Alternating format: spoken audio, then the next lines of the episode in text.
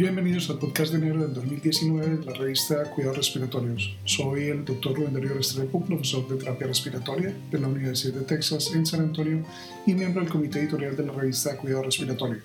Este podcast llega a ustedes gracias a la colaboración de Gustavo Holguín, jefe de kinesiología del Hospital Pediátrico Juan P. Garrahan en Buenos Aires, Argentina, terapeuta respiratorio certificado y fellow internacional de la Asociación Americana de Cuidado Respiratorio.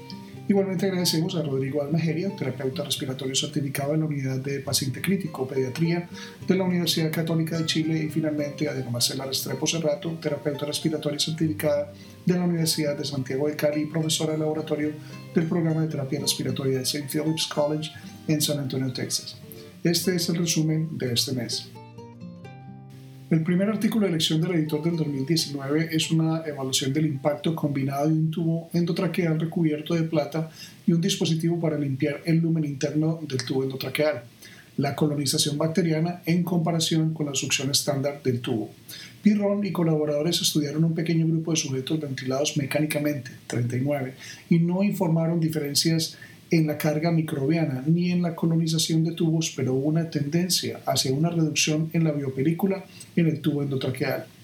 Los cambios no alcanzaron significación estadística, posiblemente un reflejo del pequeño tamaño de la muestra. En una editorial acompañante, Bruce y sus colegas discuten las limitaciones de este pequeño ensayo y la posible necesidad de combinar una gran cantidad de tecnologías, tal vez como un paquete de acciones en las vías respiratorias para tratar la neumonía asociada al ventilador.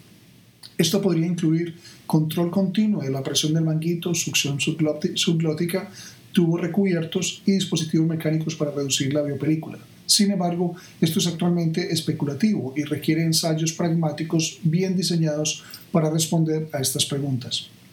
Por el otro lado, eh, Itagaki y sus colegas describen el impacto de la cánula nasal de alto flujo en la asincronía toracoabdominal en pacientes pediátricos después de una cirugía cardíaca. Usando platismografía inductiva respiratoria, evaluaron la cánula nasal de alto flujo en dos flujos, 1 y 2 litros por kilo por minuto y oxígeno estándar a través de la mascarilla. Sus hallazgos no demostraron diferencias en la PaCO2, pero la cánula nasal alto flujo a 2 litros por kilo por minuto se asoció con una mejor sincronía toraco-abdominal y una frecuencia de respiración reducida. Esto puede ser debido a un efecto PEP en una editorial que lo acompaña, Walsh sugiere que la definición de alto flujo en pediatría requiere una mayor aclaración y que la aclaración de los mecanismos que conducen al éxito de la cánula nasal de alto flujo aún no se ha entendido completamente.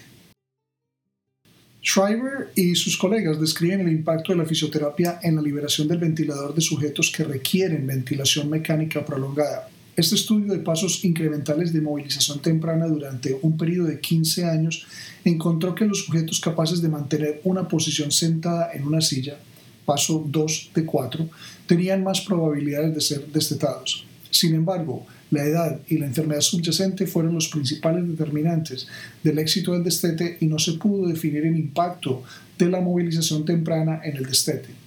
McIntyre evalúa estos hallazgos a la luz de las pautas de destete actuales y destaca los desafíos de la movilidad temprana en la atención crítica. Por otro lado, Saborsky y colaboradores describen el impacto de una maratón o media maratón en la espirometría posterior a la carrera en corredores recreativos. Encontraron una reducción en el FEV1 después de la carrera que, según la hipótesis, fue causada por el broncoespasmo inducido por el ejercicio. El uso del bloqueo neuromuscular ha tenido altibajos en la evidencia en la última década. Murray y sus compañeros de trabajo utilizan un análisis de emparejamiento de propensión para evaluar el impacto de la, del bloqueo neuromuscular en sujetos con exacerbaciones de neumonía intersticial que requieren ventilación mecánica. Ellos encontraron que los bloqueos con, con agentes neuromusculares no tuvieron impacto en la mortalidad. Shepard y colegas evaluaron las pruebas funcionales de la fuerza muscular de las piernas en sujetos adultos con fibrosis quística. Midieron la fuerza del cuádriceps junto con varias pruebas funcionales para evaluar la función muscular. Sugieren que se estudie la fuerza muscular del cuádriceps y la asociación con los resultados clínicos. Gómez Punter y sus colegas compararon la desaturación de oxígeno durante la prueba de caminata de 6 minutos con la desaturación nocturna en sujetos con fibrosis quística no encontraron ninguna relación entre las desaturaciones durante los dos escenarios. Sin embargo, encontraron que las deficiencias en el, FEB, en el FEB1, porcentaje predictivo, y en la capacidad de difusión del monóxido de carbono identificaron un aumento en la saturación durante la caminata de 6 minutos. La prueba de caminata incremental se usa para evaluar la capacidad de ejercicio en pacientes con enfermedad cardiorrespiratoria. La abadesa y colegas informaron sobre un estudio observacional transversal de tres caminatas incrementales en diferentes días con 34 sujetos asmáticos. Informaron que esta prueba de caminata incremental presentó una buena confiabilidad en sujetos adultos con asma controlada. Hanger y otros evalúan el subdiagnóstico de la EPOC en una gran base de datos nacional de salud.